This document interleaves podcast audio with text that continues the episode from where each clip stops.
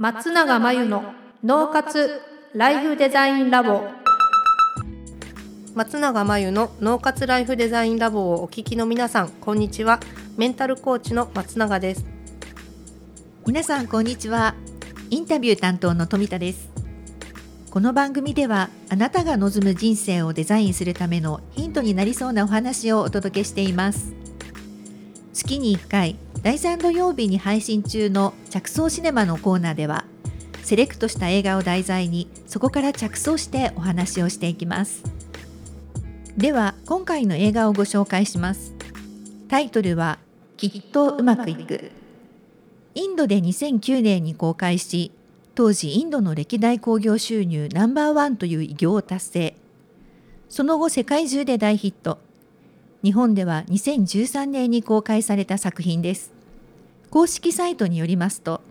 あなたの人生が光り輝くヒントがきっとある。大学時代の親友3人が織りなす至高の人生感動エンターテインメント。舞台は日の出の勢いで躍進するインドの未来を担うエリート軍団を輩出する超難関理系大学 ICE 未来のエンジニアを目指す若き天才が競い合うキャンパスで型破りな自由人のランチョ機械よりも動物が大好きなファラン。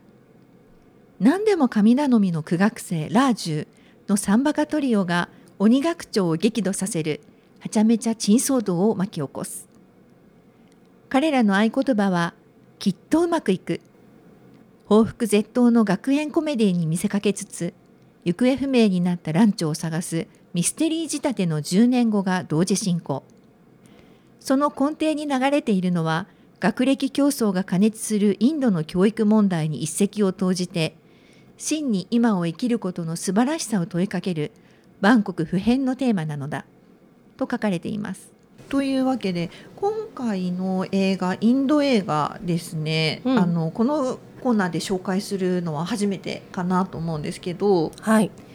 えー、紹介のビデオ見たんですけど、うん、この主人公の方ですね、えーと、その俳優さんが、うん、えー、アーミル・カーンという人みたいですが、この人大学生を演じてますけど、うんうん。実は44歳だったって書いてありましてそうですよね。びっくりしました。そうそう。インドで公開されたのが2009年で、はい、日本では2013年に公開、えー、で、えっと、その撮影してた当時かな、うん、まあこの「ランチョウ」っていう主演の、えー、ランチョウ役の、はい。アーミル・カーンさんって俳優さんは44歳だったので、えーはい、まあ、20歳以上年齢を下回る役を演じてたっていうね話で。そうですよね。あの、うん、全然でも見た目違和感なかったなかったですよね、はい、そうそう。で学生時代の話と10年後の話とクロスしながら映画が進むので、うんうん、まあ、学生時代プラス10年って言ってもそれでもね30代のはずだから。そうですよね。そうそうそう、まあ、そ相当若い役を演じたんですけど、はい、結構ね、なんだっけなお水をすごい飲んで若く見 見えるようにしたとか、はい、役作りを頑張ったとかっていう話をどっかで聞きました。努力されてたんですね。うん、なんかねあの3人主人公が主人公というかランチョウとそのお二人のお友達がいて、はい、その2人も39歳と30歳とか結構年齢はいってから大学生役をやってたみたいですよ。すごいですね。全く違和感なかったです。ね、はい、俳優さんってすごいですね。すごいですよね。うん、なんかインドの方だから若く見えたのかなと思ったぐらい違和感なかったです。そう、なんかどうしてもその役がやりたいって言ってやったみたいです。ええ、あ、自らそこに申し出たんですね。うん、どうしてもやりたいっていう。へえ、すごいですよね。四十四歳で大学生の役に挑戦するってなかなかな感じですけれど。でこの方すごいですよねあのアメリカの「タイム」誌の、うん、えーと、世界で最も影響力のある100人に選ばれているという情報もありますが、うん、このアーミル・カーンさん、ね、主演のね、はい、そうみたいですね。なんかビル・ゲイツが会いたかった人とかって言われて。なんですか。なんかインドに行って、はい、対面を熱望したとかっていう。へそう。このアーミル・カーンさんは、はい、俳優として第一線で活躍しつつ、うん、福祉とか教育などの社会問題にも取り組んでいたと。うん。あじゃあ俳優としても職業を持ちつつ他の活動もいろいろされてたってことですか、ね、そうみたいです。で映画を自分で撮ったりもしてて、えー、で結構その学習障害の子供かな、はい。を扱った映画があったりとか、割とそういったことに影響力があるみたいで、まあ、それが賛否両論あるみたいなんですけど、うん、割と社会課題的なことに積極的な俳優さんらしいですよ。うん。なんかそういう関係もあってこの映画に出たいってことになったんですかね。うん、ねどっちが先かわからないけど。ああなるほどなるほど。うんこの映画に出てくる学校ってすごくインドの中では超難関校、大学ね工学、はい、そうそうエンジニアを輩出してるっていう。そうですよね。インドだと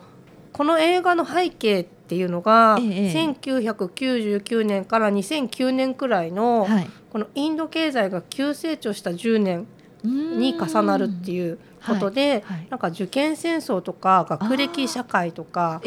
貧富のさ若者の自殺みたいなことが、はい、結構この映画の中にも、うん、その社会問題的に触れられていてん。なんか若者の大変な環境っていうのが映し出されてたんですよね。なるほどなるほど。やっぱりインドでもそういう時代があったというかあの受験戦争とかってあるんです、ね、やっぱりね経済が急成長するとそういうふうになってくるんですかね。だから映画の中でも学長が「人生は競争だ」とか言って そのそこに蘭長が主人公が、はい、あのここは点を取ることを教えてるけど、はい、なんか学びとは本来そういうものではないみたいなねことを言って結構学長にも反発するんですけどね、はい、異端児っていうか、うん、固定概念とかにこう挑戦していく異端児として描かれてますよね。なんかその型破り具合が映画を見るととても痛快なんじゃないかなというふうには思いましたけれど、うん、確かにねランチョウは映画最後まで見ると、はい、いろんなランチョウの秘密っていうのが出てくるんですけど賢いんですよね。だから、はい、で行動力というか、はい、リーダーシップもあって、うん。だからね自分は何をしたいのかなとか、うん、自分には何ができるのかなみたいなのを常に問い続けながら、うん、世間体とかよりも自分の信念に忠実っていう感じなんですよ。ですごい友達思いでもう本当に学校の中でも、はい、成績より学ぶ理由にこだわるみたいな。でも成績もいいんですけど。だからそこがあのかっこいいし魅力的な人なんですけど、このね蘭長がもしかしたらこの主演のね俳優さんの本来の本質ともちょっとかぶったりするのかなっていう。共通点もあるのかななんて思いましたけど。そうですね、うん、それであの実際にアーミル・カンさんがやりたいっていうふうにおっしゃったのかもしれないですね。うん実際になんかこういう天才ってやっぱりいるんですかね？あ、そうそうこれあの主人公の蘭長のモデルになった人物っていうのがいるみたいで、えーえー、そうなんですか？そうなんかね今年の2か月くらい前に日本にも講演会で来てたらしいんですよ。そうなんですか？そう。あのね天才的なエンジニアとして活躍する主人公のモデルになった人物っていうのがインドのすごい有名なエンジニアで教育者っていうのかな？はい。はい、でえっとね、ソナム・ワンチュクさんっていう方らしいんですけど、うん、インドの北部のラダックっていうところで教育改革を主導して、うん、2018年にはアジアのノーベル賞と呼ばれるマグササイ賞っていうのを受賞したりと。とね、2020年に落ちこぼれのための学校っていうのを立ち上げて、はい、今運営されているみたいで。でその学校っていうのがエネルギーの自立を実現していて、はい、あっちこっちに発電用のソーラーパネルがあったりあの太陽熱の温水装置が置かれていたりと、ええ、あとはコンポストトイレで肥料を作って、うん、あのそれで野菜を無農薬栽培したりあと食事もソーラークッカーで調理して、はい、余った食材は馬や牛とかの餌になるで馬や牛の世話をしながらその糞も肥料とか断熱材などに活用するみたいな循環型の仕組みになっていて、はい、それが授業の主要なカリキュラムになってるっていうことでそういうあの教育者の方、はい、でエンジニアの方がいて、はい、その方がこのモデルになってるらしいです。あそうなんですか。監督がきっとうまくいくの監督が、ええ、そのソナム氏と会って、うんうん、最初は全然関係ないストーリーだったんだけど、はい、あの偶然出会って生い立ちとか取り組みとかをあの聞いて、え、あのこの完成していた映画脚本の一部をソナム氏のストーリーを踏まえて書き直したっていう話なんですよ。うえ。あじゃあそれもなんかこう今回のストーリーのどこかにそうそう。あの入ってますね。え。ー、はい、それなんかちょっと楽しみですね見るのが。そうそうそうなんで、はい、あのとにかくそういう意味では、えー、きっとうまくいくっていう映画のもともとの題がサンバカみたいな題だったと思うんですけど、はい、むしろこの主人公のランチョは、もうバカどころかすごい賢い。えー、そうですよね。しすごく人間としても魅力的で、はい。うん、本当にランチョの賢さとか、うん、人間的魅力に引き込まれていく映画でした。あそうなんですね。そのランチョが、えー、モデルになったそのソナムワンチュクさんですかね、うん、なんかその方が作った学校っていうのもとても興味がありますしなんか楽しそうですよね。そういう学校で学べると。う、ね、ん。ちょうどその映画の中の大学との対比になってるのかな確かに。全然違いますよね、うん、うん、だからそういう意味ではこれある意味教教育ががテーマになってるような気もするし、はい。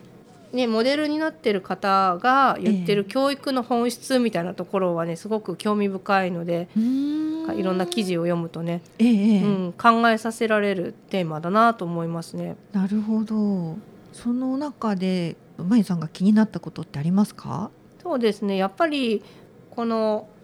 教育者の方が言ってたけれどもどんどん失敗をして、失敗を体験させるべきだっていうインタビューがあって、ええ、それはすごく賛同するというか、はい、やっぱどれだけもう間違いたくないっていう思考になってしまうですね、ね、点を取る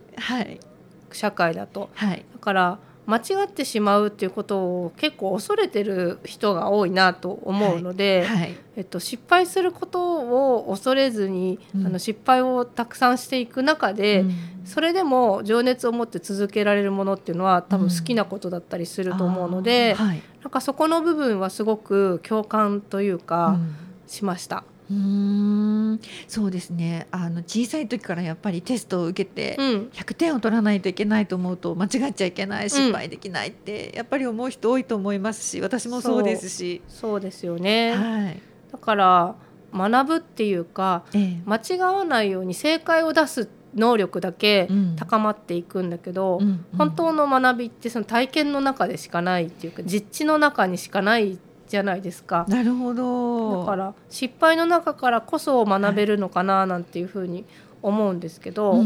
っぱり間違ってはいけないっていうのが強くなればなるほど、はい、失敗できなくなるのでそうですよね。そうすると失敗から学ぶっていう機会も減ってしまうのがもったいないなっていうふうに個人的には思っています。はい、なるほど。そうですよね。世界の天才たちを見ているとこう失敗は成功のもととか。言いますよね。言いますよね。うんそう思いますね。なるほど。こうそういう学校がなんか日本とか世界で増えてくると教育は変わるんですかね？ね。まあ、この映画の中にも、はい、本当にインドのその学歴社会とか、社会問題がいっぱい書かれてるんですけど、はい、実際はインドだけじゃなくてあの日本にもあることだろうし、えー、まあ、中国とか韓国とかでもやっぱり学歴社会というか競争は激しいみたいですし、人類共通のものなのかなっていうのはあるので、えー、あの結構コメディ要素強いし、痛快な感じのあの作りになってるので、えー、深刻な話題を、まあ、ライトに楽しめる映画なんでまあ、そういった意味では、はい、あのちょっと面白い部分楽しみながら、はい、あのこういった社会問題っていうのも触れられる映画かなというふうに思いました。なるほど。ちょっと3時間ということで、えー、身構えてた部分があるんですけど、うん、ちょっと楽しみになってきたので私もやっと見れるように思います。そうですね。3時間ですけど、はい、あっという間なのでまあ面白いから割とライトに見れると思います。そうですよね。私もちょっと見てみたいと思います。ということで今回はきっとうまくいくをご紹介しました。以上脳と心の着想シネマのコーナーでした。脳活ライフデザインラボ。あっという間にエンディングのお時間です。最後に松永さんの活動について教えてください。最高の働き方が見つかる脳と心の使い方というテーマの対談動画を無料で公開しています。